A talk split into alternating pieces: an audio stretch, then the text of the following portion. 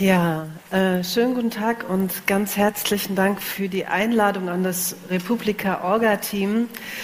Ähm, ich möchte einen Vortrag halten zum Thema Hacking, Hate and Fake für Goethe und ähm, muss sagen, dass es ein unglaublich schwieriges Thema ist. Wir diskutieren seit einem Jahr jetzt in Deutschland den Umgang mit Hassrede, mit Gerüchten, mit Fehlinformationen, mit Propaganda im Netz.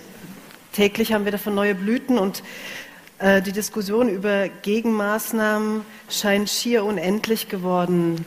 Trotzdem möchte ich versuchen, sozusagen da etwas äh, Licht ins Dickicht zu schlagen ähm, und nochmal ein paar neue Aspekte für die deutsche Debatte einzubringen.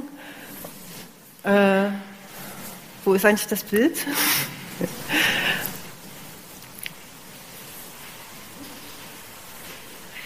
äh,